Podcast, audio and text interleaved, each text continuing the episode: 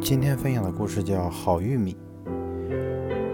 詹姆斯·班德讲过一个农夫种植他得奖玉米的故事。每年他的玉米在泉州博览会上赢得蓝带奖。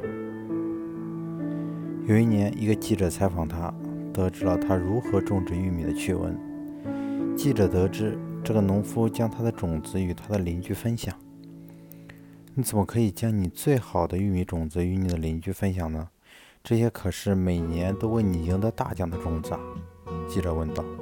“嗨，先生。”农夫说，“你可你可知道，风将成熟玉米的花粉吹来吹去。”如果我的邻居种植差的玉米，交叉异花授粉，就会逐渐降低我的玉米的品质。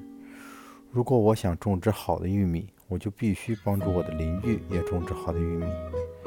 他很明白生命是密不可分的道理，他自己的玉米品质无法提高，除非他邻居玉米的品质也提高。在其他方面也是如此。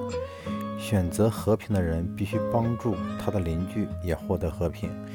选择好好生活的人必须帮助他人好好生活，因为一个生命的价值是由他所接触的生命来衡量的。而选择快乐的人必须帮助他人找到快乐，因为每一个人的幸福与所有人的幸福是联系在一起的。这个故事告诉我们，如果我们要种好的玉米，我们就必须帮助邻居。种好的玉米。